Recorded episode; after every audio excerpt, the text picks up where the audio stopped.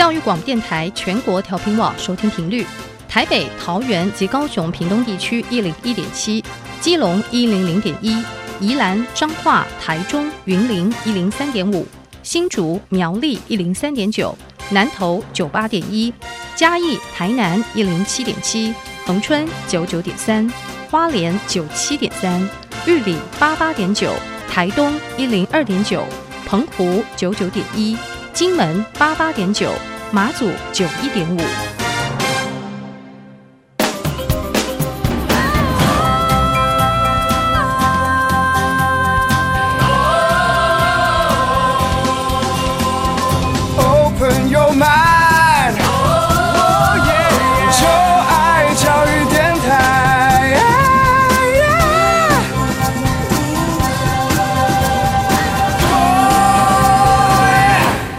在节目的一开始，邀请各位听众朋友们，可以在各大 Podcast 平台订阅音乐播客秀。您可以在 Google Podcast、Apple Podcast 或 Spotify、KKBox 订阅音乐播客秀，同时为我们留下五颗星的评价。如果您有任何关于节目上的任何问题，都可以使用您所使用的这个 Podcast 平台，在 Podcast 的留言区为我们留言，我们都会回复哦。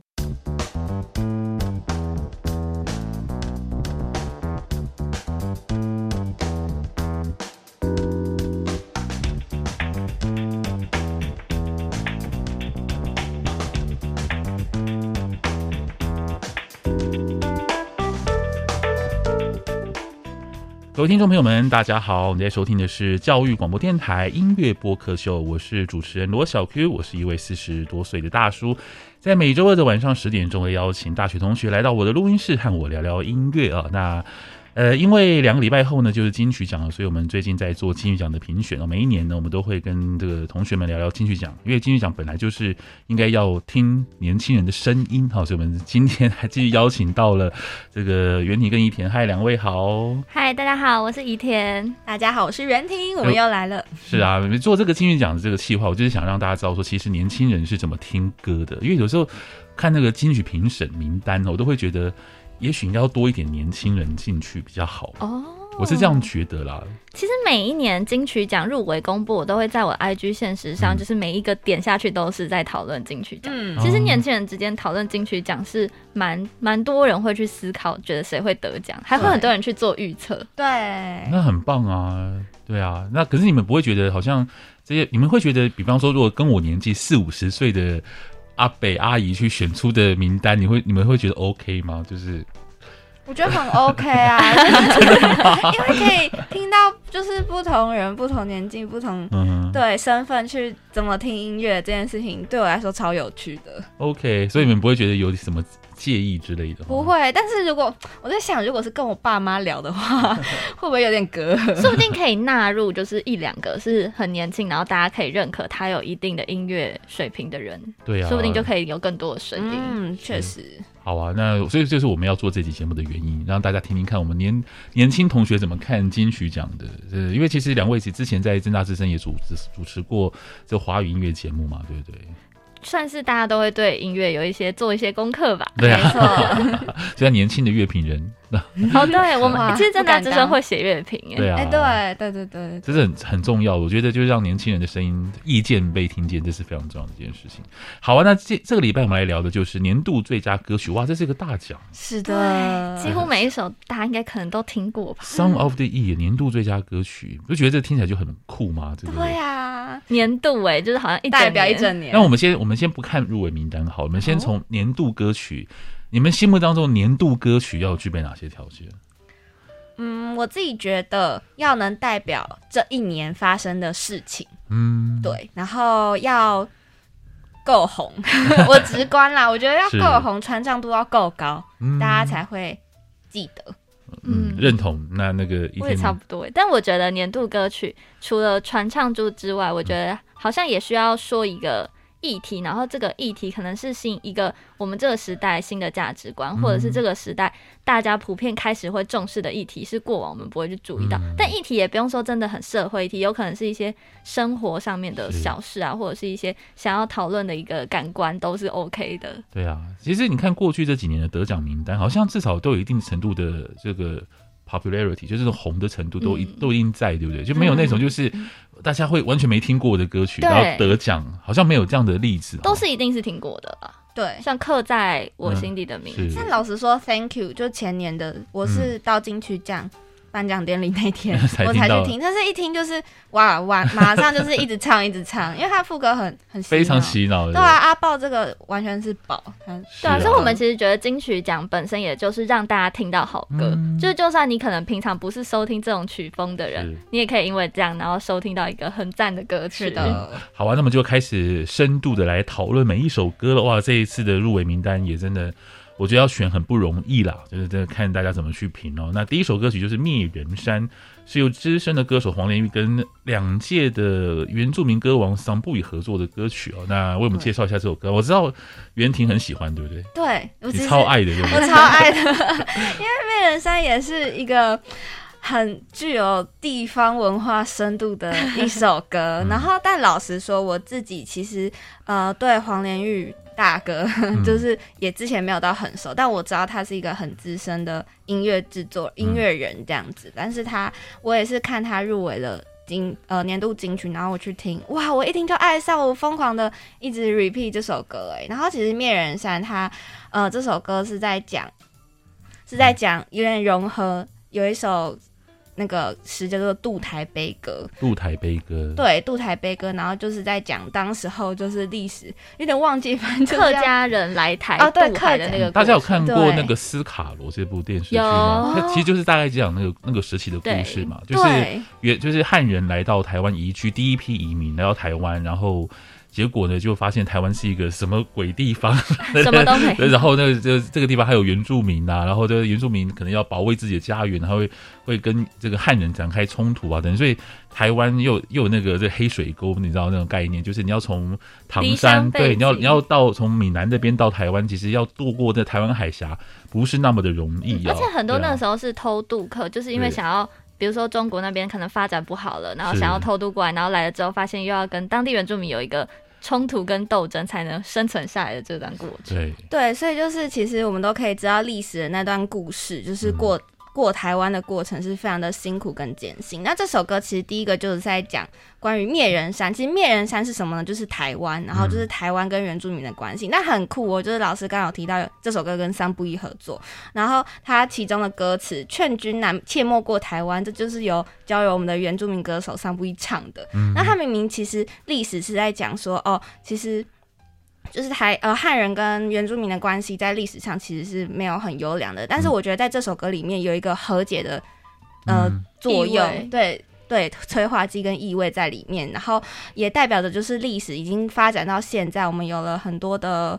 呃，不同的故事正在发生。那其实还有一个我觉得很有趣的是，《渡台悲歌》它其实在讲那时候历史的悲剧。可是这首歌《灭人山》呢，说的是就是我们如果无论如何都要上路，都要渡台的话，那就是何不就是把这些危机也化为一种转机？它其实是你听起来很悲，但你越听越会看到一些希望跟光景啊，讲的好抽象。其实我觉得这首歌曲乍听之下不会很悲凉啊，嗯、我觉得它的、嗯、因为它的节奏其实还蛮蛮活泼的，我觉得。所以我觉得，我觉得黄丽玉老师也算是一个蛮聪明的处理方式，让对原本看起来好像是一个很悲伤的一个歌词，但是透过一个有点好像就是呃音乐剧里面一个桥段吧那种感觉，嗯、一个过场的歌曲的感觉，所以听起来那个节奏性我觉得还蛮舒服的。嗯、对，就蛮推荐这首歌，我很推，大家如果没听过的话。记得去听，但是会不会得奖？我觉得要我们稍微思考一下。依婷，你觉得嘞？因为我自己，但我觉得他不会是我心中心中最喜欢的那首歌，嗯、但我觉得会很像你可能在听你的长辈，嗯，用他就是比如说已经过来了好几十年之后，他用那种很轻薄淡淡，然后好像嗯、呃，就那种自嘲的语气去说他过往的故事，嗯、你就会觉得好像看似绝望，但是从他的语气中，其实好像也是一种过来的希望。我听到了一个关键词：长辈。啊，有这个词后，想他应该不会得奖的吧？那我觉得，那我觉得反驳一下，就刚刚提到的，就是呃，这个渡台的过程，就是如果你没有这样子的恐惧跟无奈，你恐怕没有办法那么勇敢。我觉得是这首歌的一个中心的主旨。嗯、但是我觉得这样子的中心主旨在现代来说是很重要的，就因为我们可能因为疫情的时代遇到了很多困难，那你何不就是？把这些困难化作一个勇敢的、嗯、勇敢的方向呢？我觉得它其实是有符合年代的，它只是用历史故事去讲而已。嗯好啊，我们我们 光我们第一首歌曲就花了好多时间在聊，因为这首歌真的蛮蛮重量的，真的就需要花比较多时间来讨论哦。嗯、好，那我们前进到下一首歌曲就是《Bluebirds》蔡健雅的歌。这首歌是我的 One Pick。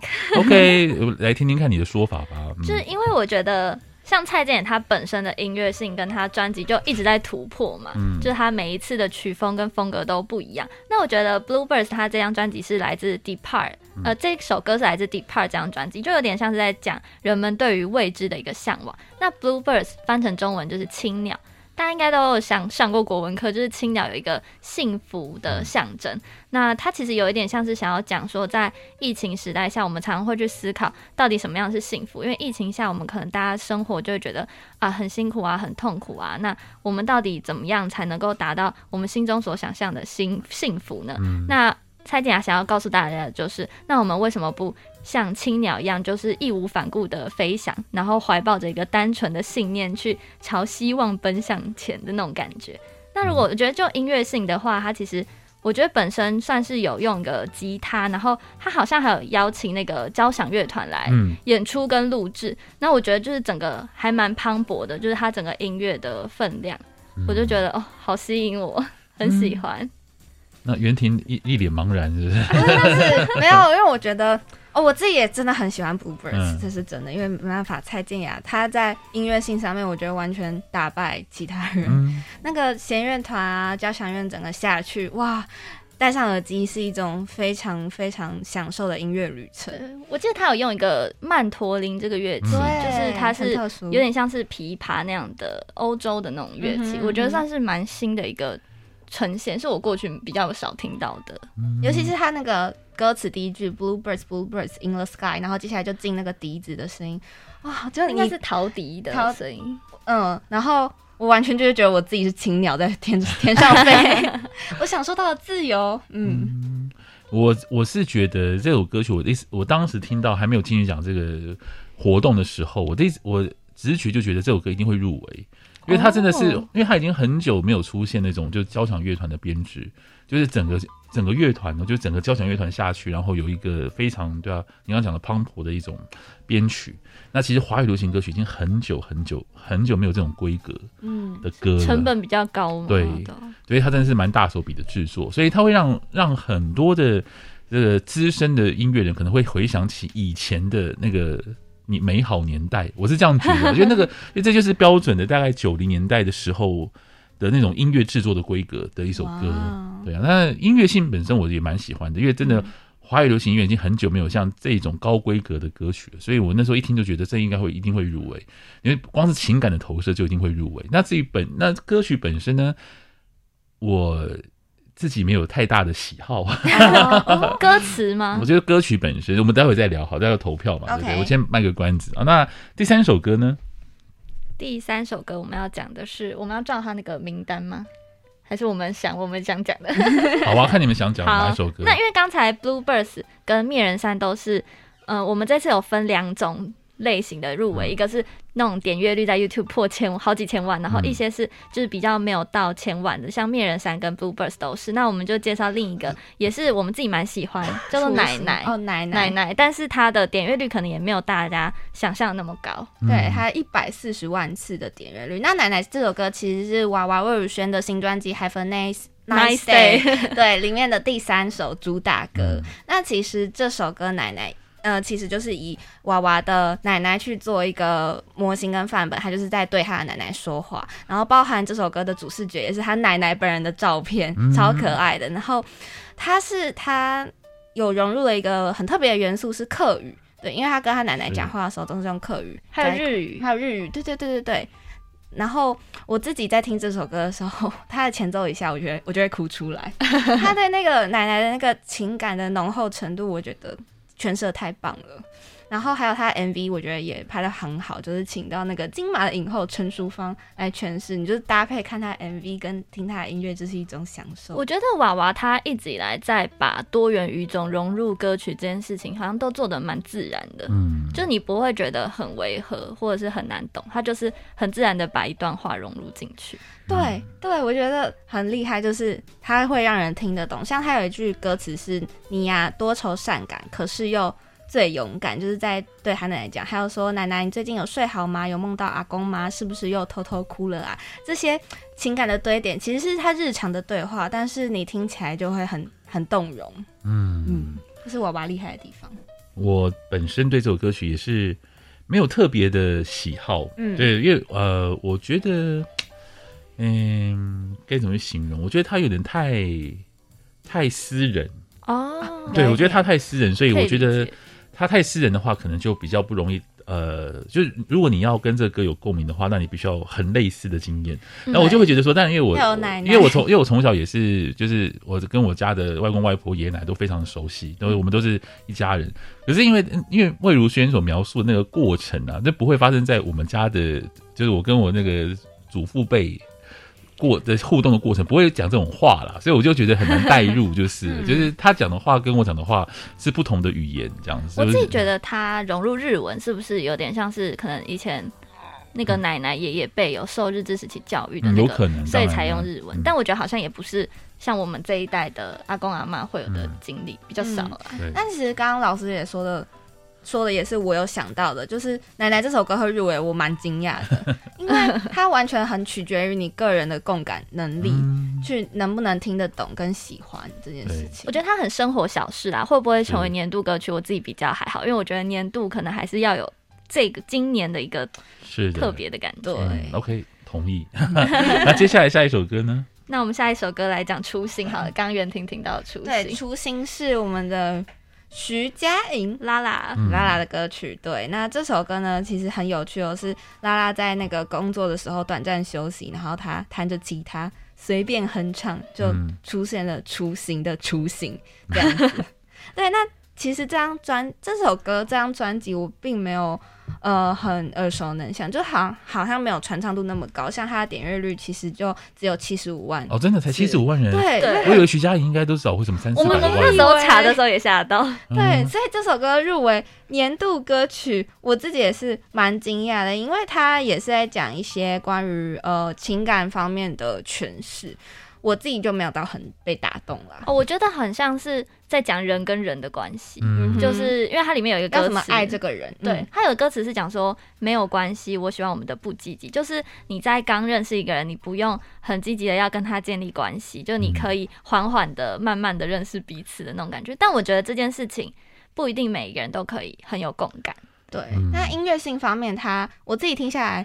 比较特别的地方就是它没有 bridge，它就直接进到副歌，嗯，然后去做一个呃重复跟传唱的动作，嗯，是蛮特别的设计。但嗯，整首歌听起来蛮民谣的，就是一个吉他 弹唱的风格。对，我觉得这首歌的旋律很好听诶，我觉得很很温暖。那如果呃以今年入围的歌曲的旋律来讲的话，它是不是有入围另外一个怎么讲？像是年度要入围作曲奖吗？好像有，嗯，是这首歌入围吗？对，就是雏形哦。那我觉得这首歌的旋律好好美丽，我很喜欢，我我非常喜欢。我觉得这首歌的旋律非常温暖。但是就像你讲，其实就像呃，对啊，它就是一个呃非常工整的一首歌，哦、对，非常工整的一首歌曲。那跟跟我们刚刚所提到的这四三首歌都是属于那种点击率不够高的嘛。嗯，对。那你们觉得这这四首歌有没有像是阿豹的 Thank You 那种等级，可能让你觉得说他一定？就即便他点击率不够高，或者他传唱度不够高，依然觉得这个歌一定会中的这种。我觉得就是 Bluebirds 哎、欸，嗯，但是我觉得 Thank You 还是赢一点。哦、我觉得没有这次的年度歌曲。都没有赢，我自己没有赢过。你最爱 Thank You，他那个爆点太阿爆了。对啊，我也是这样觉得。嗯，好，那接下来呃还有三首歌，对不对？那这三首是还有三首吗？还有四首？还有四首，超多。哇，好多哦，聊不完，快速讲。好啊，那接下来四首歌应该都算是比较红的歌了。还有还有一个比较还好，但是也算是也是有两百万点阅 OZ 的跑马的 OZ 跟蛋堡的，但就是我觉得它特别的是它的议题，它在讲探讨死亡。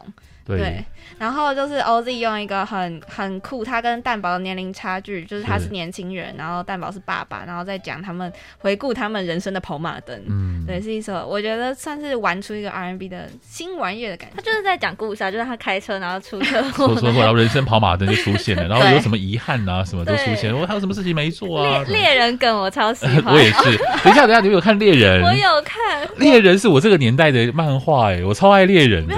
其实到我们这一代都超多人还是粉。对，而且大家都会说，到底什么时候会完结篇？真的假的？哎、欸，猎人是二零零零年开始连载，哎，对 对，二十年前开始连连载的一部漫画，毕竟它还是很经典。哦，真的吗？真的真的，我以为猎人是我的这个年代才会在看的，真的，因为我我是我是猎人迷啊，我非常非常喜欢猎人。我我弟是高中生，他也有看猎人。哦，天哪，我们有共同的话题，真开心。来聊一集猎人主题曲。我觉得那猎人给的库拉皮卡什么才要下船，这真的实在是太对，就是很打动我了，太有共鸣了。是啊，嗯、而且蛋宝算是很久没看到他嘞，就是他的词我一直都还蛮喜欢。是他之前不是得金曲奖最佳男男歌手？去年去年对，那么、嗯、他比较低调，他不是那种就是很五光十色的那种的歌手，没错。对，但是我觉得这种歌手才才值得去推荐，因为他非常低调，但是音乐性很够。嗯嗯，我我非常我非常喜欢这首歌，我个人非常喜欢这首歌曲，嗯、但是会不会得奖，我还没有任何的想法。嗯、对，我会投词玩的很好。对呀、啊，嗯，还有什么国诗词一样的。就是以我个人的本身的这个人生经验的话，我觉得这首歌很打动我了。啊，对，因为他写的歌词就觉得，嗯，好像都是我会，就是我会有有有的那种想法，就是死亡前都会有的跑马。对，跑马灯，对啊，有可能会有这些事情还没有结束啊什么的。对，他很具体的讲出来。是，嗯。那我们要来介绍三首传唱度极高的歌曲，都是几千万点阅率，一定大家都听过。嗯、那第一个就是最红的《如果可以》，它有六千多万点阅率，六千多万，超夸张，快破亿了吧？那铁定破亿的啊！应该可能快要金曲奖那一天，是不是就铁定破亿的？对啊，然后还有日文跟韩文版都有。就是售出，韦礼安推出了，难怪韦礼安的演唱会马秒杀哎、欸！因为之前我有朋友在问说要不要去看韦礼安，我说我还好哎、欸，那他说那我来买买看，他就帮我们几个朋友来买票，然后就买不到。我说韦礼安会秒杀，还真的还假的？还是我？我想说是不是我太孤陋寡闻，还是怎样？怎么韦礼安也是秒杀等级的歌手？他想说没错，因为他唱这首歌太红了，嗯、也许。就变成秒杀歌手了。我觉得这首歌应该跟《月老》这部电影的助攻非常有帮助。哦，当然，对，对啊，因为就是你就是从了看电影之后听了这首歌，就会觉得哦，跟电影很 match，然后你就会很有共鸣，就会越来越常听。对，太神奇了，因为而且他是没有看电影剧情的情况下，他只有听导演，就是就把呃，他只有听导演口述，然后然后他就。创作了这样子的曲，然后就把到填词。嗯、老实说，我觉得是一个作家跟音乐人非常完美的一个结合。可是我觉得到目前为止，这首歌已经超越了月老了，就是这首歌它的红的程度已经在月老之上了，就是它已经是一个。就是有自己的生命跟自己的一个力量，真的对啊，真的是这样子。我觉得没看过电影应该都一定会听过。对啊，我就是没看过《月老人》，然后我狂听，如果可以，很有那种奇幻的感觉。嗯，然后接下来就是那个也是电影歌曲，就是《爱情里比我想的更卡伟大》，茄子蛋。是的，那这首歌也是因为那个《当男人恋爱时》，然后也是殷正豪导演去指导他们的 MV。然后其实这是呃，《当男人恋爱时》这部电影是那个茄子蛋的浪子宇宙的延伸。的一个故事啊，然后就为这部电影也创作了一个主题。我觉得就很有那个一九九零年代那种电子跟 disco 的那种风格，嗯、就他一开始那个弹指这样子。对，还然后老实说，其实这首歌我觉得也有突破茄子蛋以往的风格，像《Lonely Land》跟《浪子回头》。那这首歌它多了很多摇滚，然后古典的元素加入，而且它前奏的那个钢琴声，就是有点失真的那个钢琴声，我觉得还蛮。还蛮贴近那个一九九零年代 disco 的感觉，嗯嗯，算是一个突破，茄子蛋的突破。虽然虽然我觉得歌词就是，我觉得它不是我觉得会得的类型，我我也觉得啦，但好听，我自己觉得还蛮好听，就是那个去 KTV 可以点来唱。那最后就是玻璃心喽，应该是去年最红的一首歌之一吧？是的，没错，黄明志作词作曲，然后还有陈芳语一起唱的歌曲。对，他在一个礼拜内就一个礼拜内内就 超过了一千多万点阅率。但我觉得黄明志就真的是创作过他，因为他的每一句歌词都有隐喻，我觉得真的太厉害了，一些 事件这样子。而且我还特别去查某一些隐喻到底是什么意思。嗯，我觉得就是除了。歌词本身就真的是超强之外，我觉得他的歌曲也算是旋律算是蛮好，蛮好，就是很刷耳吧，抓耳。对对对对对，副歌可以一直唱。老师觉得这首歌喜欢吗？我蛮喜欢的、啊，我觉得《玻璃心》其实就很就很就是它是一个我它是一首好歌啊，我觉得就是就是一首会让你朗朗上口的歌，那一首会让你。朗朗上口的歌，有什么理由它不好呢？确实，对啊，对，它就是能够让你就听一听就记住，然后就开始跟着哼唱。你可能会觉得说啊，它的旋律好像很简单，然后它的歌词也好像也不是很入流这样子。但是我觉得这些都是。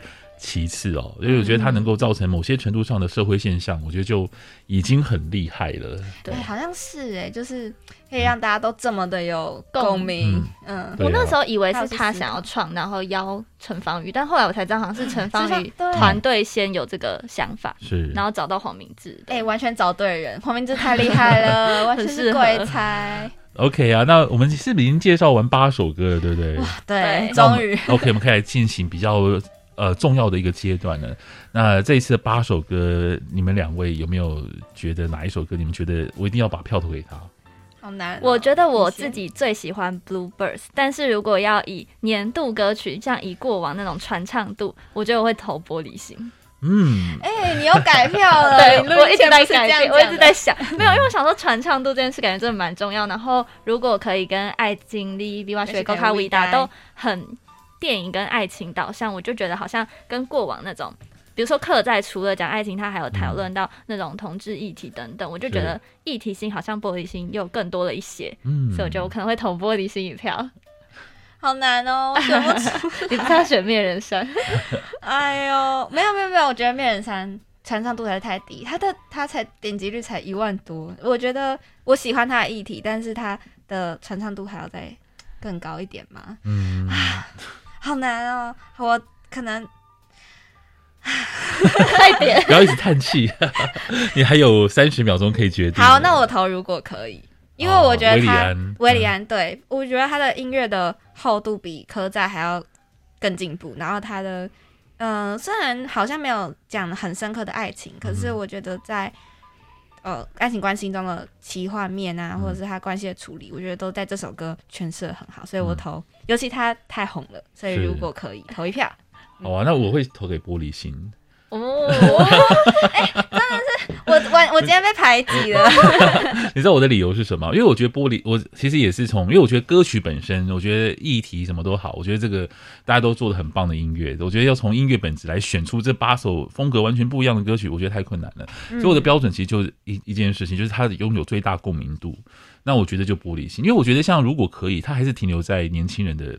年轻人的族群，那可能比较年长的这听众可能还是会没听过，或者是说啊没听过这首歌，这样我就觉得它很年轻的一首歌曲。但是《玻璃心》它是一个大家都听过的歌，就是你已经很少有找到那种现象等级的歌曲。就在对那去年的唯一能够让我觉得大家都可以唱上一两句的歌的话，大概就是《玻璃心》。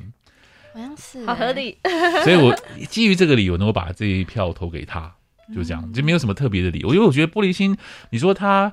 从音乐性来看的话，我觉得他可能当然还是 Bluebirds，因为 Bluebirds 真做的很棒。那你说从那文学性来看，他当然输给灭人山。嗯，可是如果你、哦、对，但可是你说从很多，但是我觉得年度歌曲，对我觉得他必须必须要有一个代表性了、啊。嗯、那我觉得呃，玻璃心，他在很多上面来讲，他的代表性都很够，所以我就会觉得，嗯，如果我是评审的话，我会把票投给他。就是选年度歌曲，我不是从技术层面来选。嗯，对，我是从对，就从我自己本身会觉得从一个社会角度代表性。对来来选，这是我老人的观点啊，我不晓得年轻人的观点会不会没有，年轻人也投玻璃山一票，没有。玻璃心，玻璃心，好紧，玻璃山。混在一起，对，好啊，所以我们有如果可以一票跟两票玻璃心，那我就看两个礼拜后。金曲奖得奖是哪一哪一首歌？也许都不是哦，也许是灭人山得奖也不一定哦、欸。那我也会很开心。好啊，那我们下礼拜呢，就是在呃金曲奖就是揭晓前一个礼拜，我们要来跟大家来聊的就是国语呃华语男歌手。没错。哇，你会选华语男歌手这个奖这个项目来聊，我也觉得非常特别耶。我以我以为你会选女歌手或是什么其他的，因为想说女歌手像是娃娃跟。蔡健雅都跟年度歌曲比较有重复性，就想要聊一些新的，没错。好啊，那我们就下礼拜来聊男歌手喽。好的，好，下周见，拜拜，拜拜。